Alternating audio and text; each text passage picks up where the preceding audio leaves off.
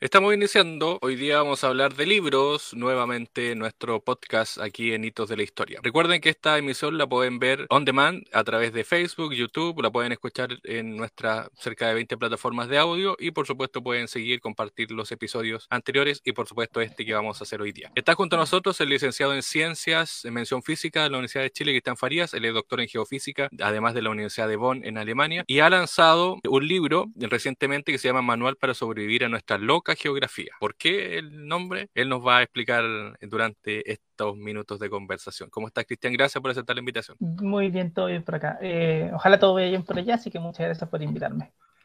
Gracias a ti, Cristian. Siempre, obviamente, el, tiempo es escaso, como tú lo sabes. A veces las cosas se van agregando unas con otras. Em, ¿Y cómo nace, bueno, cómo nace este libro, que si no me equivoco es el segundo, ¿Y por qué nuestra loca geografía? ¿Cómo crear un manual para sobrevivir en Chile? Ah, bueno, es gran pregunta, gran pregunta. Eh, originalmente todo nace como en, las conversaciones como para ver qué hacer después del primer libro. El primer libro tuvo la, tuvimos eh, un poco la suerte eh, de que le fue bien, le fue relativamente bien al libro, otra gente lo leyó y lo, lo apreció muy bien, tiene buenos reviews, todo.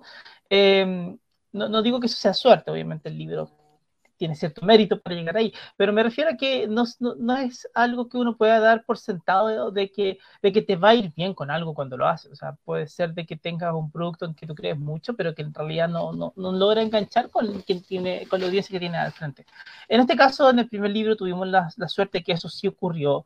Em, y posterior a ello empezamos a conversar un poco con el pasar del tiempo, con calma, eh, con, con mi editora acerca de, bueno, ¿qué, ¿qué íbamos a hacer? Entonces, llegado más o menos la, llegado ya como el primer semestre del 2022, eh, empezamos a, ir teniendo, tirando ideas como en la mesa. Y una idea que quedó más o menos clara era que un segundo libro no, no debería ser eh, el volcanes y terremotos parte 2. Es decir, no, no, no como más volcanes, más terremotos, sino que tendría que ser algo que se pudiera leer por, por sí solo. Y bueno, una idea que está muy, muy, muy presente en el primer libro es la frase con la que abre, y es que los desastres no son naturales. Un poco la idea es que obviamente el, terremoto es un fenómeno natural, eh, el aluvión es un fenómeno natural, la erupción volcánica también lo es, pero el desastre, lo que pase depende enteramente de, de nuestras decisiones como sociedad, de si nos preparamos bien para esto o no, de si estamos invirtiendo donde tenemos que invertir, de si estamos planificando bien o no. Todo ese tipo de cosas es lo que depende si que va a tener un desastre o no. Entonces, un, un, fenómeno un poco viene a preguntarte cómo estás, si estás bien plantado para él o no, y si es que no lo estás, eh, te lo va a hacer notar. Entonces, ese tipo de cosas son las que em, nos preocupaban a nosotros y que necesitábamos como hacernos cargo y empezamos a tratar de ver por dónde podía ser eso. Y de ahí surgió la idea de cómo extender esta noción de que los desastres no son naturales y hablarla como a nivel de Chile. Es decir, tomar Chile, recorrer Chile y empezar a repasar desastres de Chile. Eh, y a partir de ello, eh, empezar a recorrer, la, empezar a plantear la idea de, oye, ¿por dónde, por qué se generaron? ¿Y qué podemos hacer al respecto para que en el futuro no nos pasen estas cosas de nuevo? Entonces, esa era un poco la idea. Ahora, ¿por qué manual para sobrevivir a la geografía? Eh, porque estábamos discutiendo muy largamente acerca de cuál iba a ser el título. No era tan evidente al principio, estaba súper claro qué queríamos hacer, por dónde iba el tema. Yo lo había, ya estaba escrito todo y recién teníamos que pensar un poco en el título al final. Eh, o sea, uno siempre tenía un título al principio como para poder, para poder partir y después vas viendo qué pasa. Em, y bueno, mi editora es una persona muy noventera, entonces ella adora cualquier referencia noventera. Y un manual para, y manual para seguridad de nuestra geografía casi que suena como disco de indie rock de los 90, entonces como que también para ella funciona increíblemente bien. Em, entonces, desde ahí eh, quedamos, quedamos bastante contentos con la idea del título afortunadamente para harta gente también le ha funcionado el título. Mi miedo era que, que, el título fuera muy largo, ponte tú, y que, y que, fuera como un poco muy largo de decir y por tanto un poco largo de, de engancharse, pero resultó, resultó, que no, resultó que a la gente le gusta la idea del manual para sobrevivir. Entonces, Regio, podemos seguir adelante y podemos seguir conversando de esto. Eh, y eso es lo que, y de, ahí sale, de, de cómo tratar de de establecer esta conversación acerca de nuestra historia a través de nuestros desastres también, de la manera siguiendo un poco el, tono del primer libro de la manera más lúdica posible, más simple posible, de tal forma que nadie tenga que, saber nada para leerlo y con mucha referencia a la cultura popular, harta referencia futbolera también, eh, pero de ahí eh, con un grado de profundidad más, más amplio que, que, lo que teníamos al principio, porque evidentemente cuando, cuando te metes en esto, cuando empiezas a hablar un poco más de desastres, inevitablemente terminas tocando temas que son, eh, ¿cómo decirlo?, son como centrales dentro de, Chile o centrales dentro de tu sociedad. Eh, gran parte de las cosas que pasan ocurren porque te preparaste mal. ¿Y por qué te preparaste mal? Es la gran pregunta. Y no siempre es porque no tengas ganas, muchas veces es porque estás pensando en otro tipo de cosas. Y que ese tipo de cosas suelen ser las que terminan definiéndote mucho como país. Entonces, parte eh, de eso iba en el libro. Bueno, eh, hablemos de, lo que tú dices, separar estos desastres naturales de desastres que finalmente tienen la incidencia de qué cosas se hicieron mal. Eh, ¿Por qué Chile, así de manera resumida, por qué Chile, que es un país sísmico, es, esto es como lo de Perogrullo, ¿no es cierto? Chile es un país sísmico, bueno, ¿por qué nos sorprendemos cada vez que tiembla o hay un sismo? ¿Por qué cada vez que eh, se produce un terremoto dicen, bueno, no deberían haber construido ahí? ¿O por qué hay gente que construye al lado del mar? pudiendo haber un tsunami. Bueno, ¿por qué la conciencia de desastres que, han ocurrido en nuestro país no está interiorizada en la sociedad chilena, viendo que la realidad, es decir, todo lo que hemos pasado, es decir, eh, alguien podría decir, bueno, eh, no teníamos idea que esto iba a ocurrir, pero en Chile venimos de siglos teniendo desastres naturales y otros originados por el hombre. ¿Por qué la conciencia no está interiorizada en, los chilenos en sí para tomar precauciones antes de? Uf, gran pregunta. yo creo que punto de partida es que les decimos desastres naturales. Eso ya es un error grande. Y es un error que va más allá de lo semántico, no es la maña de un académico, ni, ni la maña de un grupo de académicos. Es que cuando decimos desastres naturales, nos quedamos con esta idea de que, bueno, ocurre un terremoto y no hay nada que hacer, va a haber daños y vamos a tener problemas y van a grandes problemas, y un poco cuando ocurra no va a ser culpa de nadie o no va a ser culpa de, no, no, de alguien, sino que no va a ser culpa de una estrategia. No va a ser culpa de nadie, simplemente fue un poco menos que un mandato divino que llegó y nos golpeó y, y que tremenda la calamidad y listo. Entonces, cuando hacemos eso y lo llamamos desastres naturales, estamos de inmediato negando cuál es la influencia que tenemos nosotros. Los desastres naturales no existen de partida, ninguno es natural. Porque si no fuera por nuestra acción, no serían desastres. Porque tú, eh, si tuvieras un aluvión en una zona cordillerana, como muchas veces ocurren, eh, y agarras solamente una zona cercana a 30 kilómetros en torno a una montaña, y nadie vive ahí, no pasa nada. No tienes un desastre. Porque no hay nadie viviendo ahí, no hay nadie expuesto, no hay nadie vulnerable, nada pasa, a nadie le importa porque nadie le pasó nada. Perfecto, es un fenómeno natural, genera un cambio en la geografía, sí, pero no fue un desastre. Cuando construimos en la zona de la bajada de los aluviones que nacen de los volcanes, estás construyendo el futuro desastre.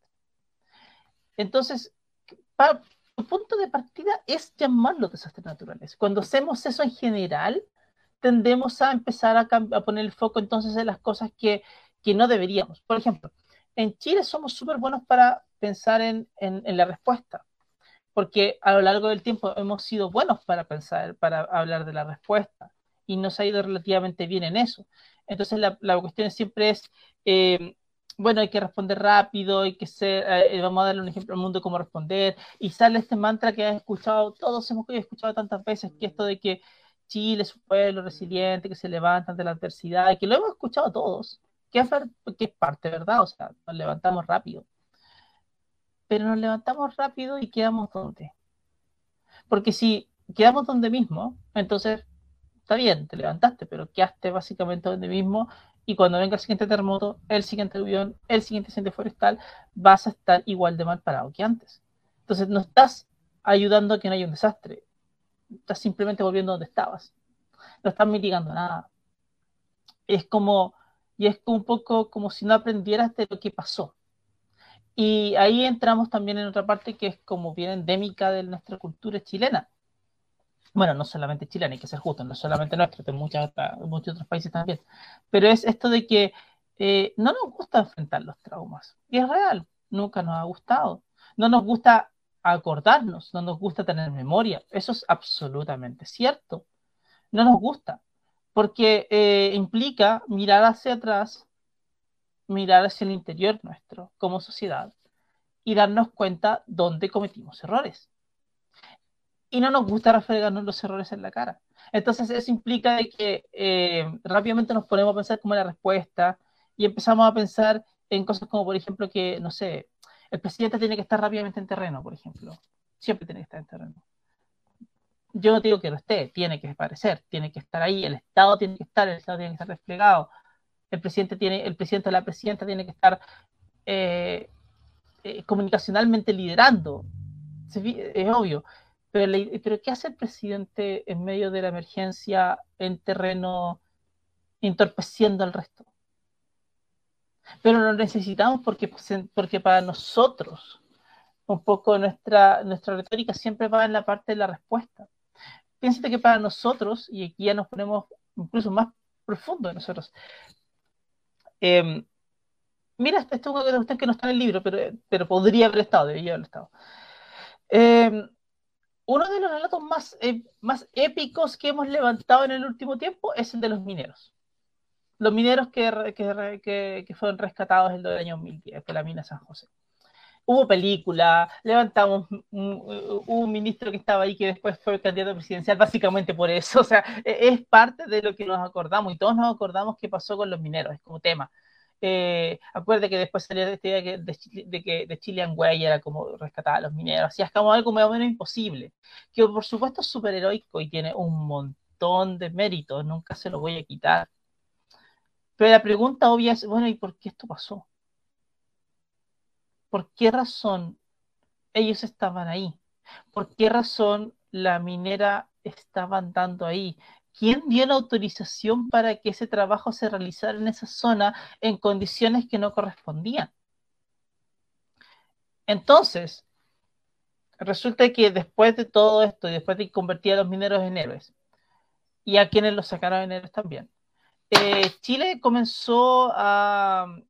Chile siguió adelante con la imagen de los mineros como emblema. Tú sabes que el presidente de la época se pasó por todo el mundo con el papelito. Eso fue una cosa más o menos icónica que tuvimos. Eh, y los mineros después demandaron al Estado. No todos, pero todos menos dos demandaron al Estado. Y mucha gente se enojó de por qué los estaban demandando al Estado. ¿Cómo tan mal agradecidos el argumento? ¿Cómo tan mal agradecidos que van a estar demandando al Estado? O sea, los salvaron, y hicieron toda esta cuestión y están demandando al Estado, se están aprovechando.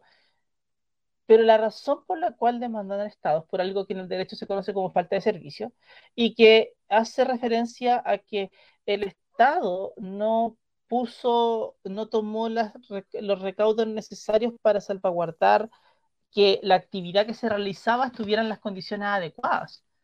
Un poco haciendo referencia al, al tema previo al desastre. Entonces, eso que vemos en los mineros, nosotros nos terminamos quedando como en lo popular, digamos, en, lo, global, en lo que pasa con el ciudadano a pie, que somos todos nosotros. Nos terminamos quedando mucho como en la idea de la superficie. Oye, eh, lo rescatamos. Somos muy buenos para responder. Somos heroicos para responder. Le damos ejemplo al mundo de cómo responder. Que es verdad. Pero con eso no evitamos desastres simplemente nos estamos levantando una y otra vez después de cada desastre, como que te levantas, te pegan, te pegan, te noquean, te levantáis, te pegan, te noquean, te levantáis, te pegan, te noquean. La idea sería que te levantaras y no te noquearan tanto, digámoslo, o que en algún momento no te noqueen simplemente. Y, y entonces eso nos lleva como a desempeñar todas las cosas internas de Chile. Y creo que me he extendido mucho, pero sorry por eso. pero más o menos por ahí va, creo yo. Pero es interesante analizarlo porque, como tú dices, la respuesta está centrada en eso, en la respuesta. Eh, hablemos de, bueno, tú eres geofísico, obviamente sabes sabe este tema.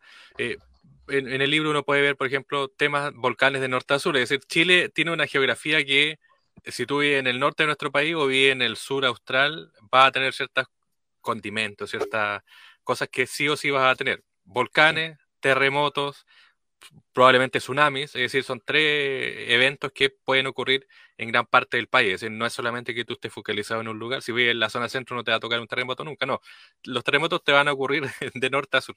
Em, ¿Por qué hay un, eh, o mejor dicho, cómo abordaste esto en el libro, estos tres eventos, tsunami, terremoto, volcanes, eh, y cuál es la conciencia que la gente debe tener que vive cerca de estos lugares o que no debería vivir cerca de estos lugares, o por último, tratar de tomar medidas, como tú lo dices, antes de eh, actuar como respuesta a un evento que probablemente va a ser mucho más fuerte de lo que uno piensa.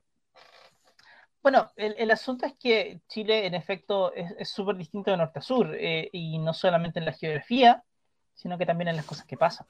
Entonces, eh, tienes volcanes de norte a sur, pero los volcanes no funcionan igual que en el norte que en el sur. No tienen los mismos niveles de exposición, es decir, la gente no vive cerca de los volcanes del norte, pero sí lo hace en el sur. Entonces, por ejemplo, para, para la gente del sur, el volcán es súper importante en su vida, es parte de el norte también, pero para la gente que vive más cerca, que son menos. Entonces, como que se vuelve un poquito menos relevante, quizás. Pero para el norte, eh, vienen esperando un tsunami grande hace mucho tiempo. Entonces, también hay una parte de, de, de, qué es lo que les puede tocar. Entonces, te tocan amenazas distintas dependiendo de donde tú estés. En Antofagasta, por ejemplo, es divertido porque yo entrevistaba gente y me decían que le tenían más miedo a la lluvia que a los, que sismos, digámoslo. Porque está, está, ahí la idea de, oye, el aluvión de 1991 y todo lo que significó eso. Em, pero el punto es que cuando vas revisando Chile de norte a sur y te vas dando cuenta un poco de, de las diferencias que existen entre lado y lado, también te empiezas a encontrar con las cosas que son comunes. El olvido es un tema común. Eh, y yo creo que ahí hay un tema importantísimo. Nosotros deberíamos siempre tener conciencia de dónde estamos viviendo. Algo tan sencillo como eso. ¿Dónde estamos? Estoy viviendo acá. ¿Qué es lo que me pasa aquí? Esto, esto, esto. ¿Por qué estoy viviendo acá, en primer lugar? Muchas veces uno está viviendo en un lugar básicamente porque no te quedó otra, o porque no tuviste más acceso, más, nada más que eso. Em, y eso hace que, por ejemplo, cuando hablemos de déficit de vivienda, nos vayamos a ver que, oye, cuando si que hay una forma de resolver el déficit de vivienda, va a ser construyendo, digamos, donde el dinero permita, ¿te fijas? y como los fondos son súper reducidos en general, entonces eso va a ser difícil, va a ser costoso, y hay muchas otras cosas que pasan en términos de cómo se planifican las ciudades, de, qué, de, qué, de, qué, de, cómo te vas ocupando espacio. Y en Chile, lamentablemente, no nos, no, no, no nos ha gustado regular mucho eso, como que eh, construimos donde se pueda, así que voy a sacar plata bien, dale, dale, para adelante. Eh, pero, pero como que en ningún momento estamos pensando globalmente acerca de, de, de, hacernos cargo de un poco qué es lo que tenemos alrededor. Y eso parte por nosotros, cada uno de nosotros, digamos, de nuevo, gente de pie en la calle. Pero después tiene que traspasarse a las autoridades. Y esa, porque el, el tema se tiene que convertir en algo importante. Chile, después del terremoto del 2010, sobre todo, ha tenido avances importantísimos. Por ejemplo, Chile tiene hoy por hoy una política de reducción del riesgo de desastre muy buena, con los, ejes súper claros acerca de qué hay que hacer para dónde ir. Nadie la conoce. Pero, tomemos 100 personas en la calle, preguntémosles cuántas personas conocen la política. ¿Existe la política de, riesgo, de reducción del riesgo de desastre? Si encontramos una, tenemos suerte. Eh, entonces tú te das cuenta que cuando el tema no es popular, es decir, cuando no es una demanda que aparezca, entonces no existe. Porque está bien que tengas una política en el papel, pero tienes que tomar acciones, tienes que invertir dinero, tienes que hacer cosas. Y eso es parte de lo que nos va faltando y es lo que el libro habla también. O sea, ¿qué nos falta para llegar allá? ¿Cuál es la preparación que tenemos que pensar para llegar allá? Y, cómo esa preparación también tiene que ser local, tiene que ser propia de cada zona, porque obviamente no puedo pretender de que las cosas que me ayuden en, en Concepción sean las mismas que me ayuden en Antofagasta. No van a ser las mismas. Pueden tener algunas cosas, pero no van a ser las mismas.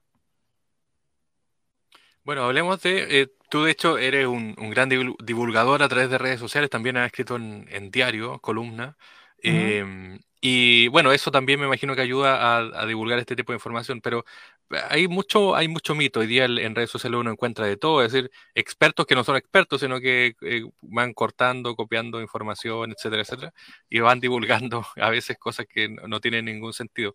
Pero eh, hablemos de los mitos, por ejemplo, el tema de los volcanes o de los terremotos. Hay muchos que dicen hay un cierto, cierto periodo en que los terremotos se pueden producir en Chile, no sé si eso es mito o realidad, y también cuánto abarca, por ejemplo, el impacto que tiene una erupción volcánica, o sea, cuánto es el espacio que puede abarcar y cuánto es también el efecto, es decir, el, eh, el daño que pueden generar pensando en, en, todo lo que ocurrió, por ejemplo, en el sur, Pucón y otros lugares donde hay volcanes, claro. donde el volcán está prácticamente al lado. sobre lo primero, ¿tú te refieres a como que hubiera días más específicos donde los terremotos les gusta ocurrir o como eh, en periodos de tiempo, periodos de tiempo, por ejemplo, ciertos años, cierta cantidad de años, etcétera. No, no, no. Em, en realidad como que los terremotos ocurren cuando pueden y cuando quieren. Como que para los terremotos grandes sobre todo, eh, porque tiembla todo el día, pero para los terremotos grandes que son los que siempre hablamos en realidad, tú tienes que primero tener las condiciones para ellos, es decir, que haya una suficiente cantidad de tensión acumulada entre dos bloques de la corteza, o en, en los más típicos de Chile son la placa de Nazca con la Sudamérica, que están haciendo así, que se, que se bloquean y acumulan tensión y acumulan alta tensión a lo largo de una franja. Entonces, cuando, cuando haya suficiente tensión para liberar, obviamente ya puedes tener un terremoto, pero no necesariamente eso significa que el terremoto va a ocurrir. Como que el terremoto ocurre cuando quiere, básicamente. Eh, y si puede desarrollar el, escenario más grande, bien, y si no, puede decidir que no, en definitiva. Entonces, como que no puedes simplemente llegar y predecir. Obviamente tú puedes como tener una idea de eh, cuál, es el, cuál es el peor escenario, es decir, cuán grande sería el más grande que yo espero en una zona. Y eso lo podemos saber, hay maneras de saberlo. Y de ahí un poco nace esta idea de que, claro, el terremoto más grande que puedes tener quizá en el sur de Chile es algo como el del terremoto de 1960, de magnitud 9.5. El terremoto más grande que puedes tener en Chile central es un terremoto como el de 1730, de magnitud 9.1, 9.3. Eh, que agarró desde La Serena hasta Concepción, una cuestión tremenda. El terremoto más grande que podrías tener en el norte de Chile, quizás más pequeño, pero hay igual quien sugiere que existe evidencia de un terremoto hace como 3.800 años, de magnitud 9.5 también. Entonces, pareciera ser que Chile puede generar estos terremotos, pero obviamente no lo hemos visto todos, digámoslo. Más allá muy difícil, pero, pero se puede. Entonces, como que uno puede tener una idea de cuál es el escenario. De ahí, cuando ocurran es cuando cada terremoto pueda y quiera, fundamentalmente. Ahí, claro, aparecen siempre, uno puede hacer como los promedios de, oye, ocurre un terremoto grande, magnitud 8 cada 50, cada, 25 años en Chile y así. Pero hay un problema con ese número, y es que es un promedio que nace de tomar todos los grandes terremotos que has tomado, que has visto, ver en qué año ocurrieron y ver cuál es la pausa entre ellos, ¿vale? Pero no ocurren cada 25 años, a veces hemos tenido terremotos muy seguidos y después no tenemos nada. Y nos ha pasado varias veces en Chile. Entonces, eh, cuando transmitimos esta idea de que, oye, sí, puede ser cada tantos años, todo el mundo va a entender el, titular, la cuña, y se van a quedar, oye, sí, los terremotos ocurren cada 25 años. No ocurren así, ocurren cuando quieren. A veces nos puede tocar que tengamos un 8.5 una vez y el 8.6 siete años después y no te pasaron 25 años. Y nos ha pasado en Chile la variabilidad es súper grande. Entonces, yo creo que, que pensar en predecirlos en ese sentido es ridículo, no tiene sentido. No. Puedes buscar precursores, obviamente, que, que, eso es interesante. Es decir, las señales que te estaban diciendo de que algo está a punto de ocurrir, digámoslo. Que hay una buena cantidad de investigación al respecto, muy buena por lo demás. Pero, pero más allá no. Eh, sobre charlatanes también comentabas que un poquito se basan también mucho sobre eso la idea de que eh, hay que predecir algo para poder decir cuánto va a ocurrir, primero no lo hacen, nunca, lo, nunca lo han conseguido en realidad, jamás lo han conseguido. Y por otro lado también, ¿para qué sirve? O sea, si no, para salvar vidas no sirve. Primero porque no lo está haciendo. Segundo porque, em, ya, imagínate que alguien puede predecir un terremoto. Si es que sigues construyendo mal, si es que sigues sin tomar las medidas, no te sirve absolutamente nada. Entonces, la, cuestión es mejor actuar en base a los escenarios y ver qué es lo que vaya a hacer. Y ahí uno se va metiendo en, en esta cuestión de que necesitas transmitir a las autoridades de turno, porque esto es un trabajo constante, eh, la importancia de que esto es algo de largo aliento, que no necesariamente el fruto lo vas a ver ahora, sino lo vas a ver en, como cuando, cuando ocurre. Es como, es como ser arquero, ¿no? E, el, el arquero hace una buena tapada y todos nos acordamos de él, pero ojalá que nunca lo veamos, ojalá que la pelota no llegue al arco y, que él tenga un gran partido porque no la tocó nunca. Entonces, y cuando falla, todos nos acordamos de que falló. Es, parte de lo que hay que hacer, o sea, no, no, no es grato, no, no, es una cuestión que te sabe que te dé una recompensa inmediata.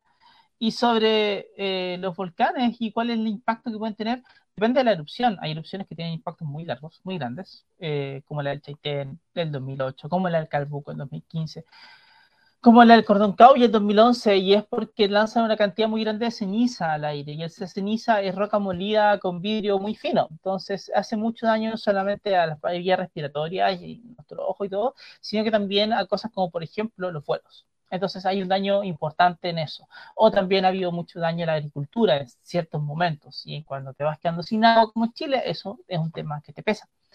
Eh, la otra parte del, del impacto como más, eh, como más local, es decir, 20 kilómetros, 30 kilómetros por aluviones que van bajando o flujos piroclásticos que pueden bajar. Y eso pone como el énfasis en las ciudades que están cerca de los volcanes. Ahí está Pucón, por supuesto, como un ejemplo de algo de que se está, cómo se ha ido construyendo el desastre en el tiempo y cómo estamos esperando un siguiente desastre en esa zona, no solo en Pucón, sino que en la zona completa en torno al volcán Villarrica. O cómo en torno al volcán Osorno se ha construido un montón y, y, sigue creciendo la zona mucho, pero claro, como el volcán no ha hecho una erupción en 150 años, como que el mundo se olvida, pero en realidad el volcán está ahí y en algún momento puede despertar y vamos a tener un gran problema cuando eso pase. Entonces, todo ese tipo de cosas son lo que nos va pesando y, lamentablemente son ese tipo de cosas las que, las que siguen ocurriendo. Y, y, uno dice, oye, ¿cómo es posible? Bueno, es posible porque decidimos nosotros mirar para el lado como país. Quizás porque decimos, bueno, ya nos preocuparemos cuando eso pase. Pero Chile debería ser un país donde en realidad estemos siempre pensando en que esto puede pasar en cualquier momento y tenemos que estar listos para ello.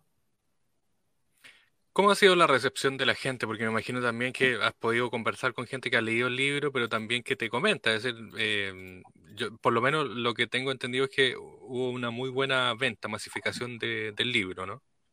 O, sea, todavía no sé, porque eh, ventas creo que se ha movido entiendo que se ha movido. ¿Cuánto se ha movido? No lo sé. Eh, pero hay harta gente que compartido el libro en redes y que ha mostrado, que lo ha mostrado. Entonces, como que igual te da la, impresión de que se está moviendo. Eso es bonito, muy bien. Eh, todavía, no hemos hecho toda la, todavía no hemos hecho toda la prensa del libro, entonces nos falta también por, por mostrarlo más todavía y ojalá llegue a mucha más gente. Sobre eh, la referencia, sobre los comentarios, eh, todavía no tantos, no he tenido tantos, pero hay que pensar que el libro salió hace poco tiempo relativamente. No, no, no van, tres semanas hoy día. Entonces, eh, el asunto es que a varios que lo han leído lo han encontrado muy bueno, todos los comentarios que reciben han sido súper buenos. Entonces, eso obviamente te da un buen, un buen, un buen indicador, un buen indicio, un buen indicio de que el libro está funcionando bien pero obviamente vamos a tener la figura más completa en los próximos meses, un poco ver cuánto es lo que realmente se movió, ver cuál es el, eh, el, nivel de, apreciación que tiene ese libro, y eso es parte de lo que tenemos que seguir viendo, pero ojalá, ojalá, ojalá llegue a mucha gente y le siga gustando. Hasta ahora, de nuevo, no he recibido ningún mal comentario, esperemos que eso también, también siga siendo así.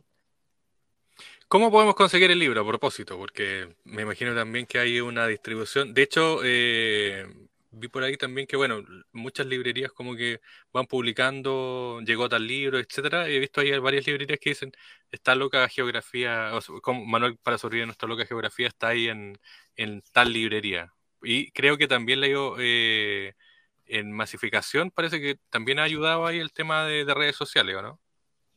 Sí, las redes sociales han movido mucho, pero siempre mueven mucho las redes sociales. A ver, eh, el libro está en, todo, en prácticamente todas las librerías de Chile. En general, es bastante seguro decir de que tu librería favorita seguramente lo tiene. Y si no lo tiene, pueden pedirlo a la editorial tranquilamente, que es la Penguin Random House. Eh, salió por Ediciones B, que es un sello de la Penguin.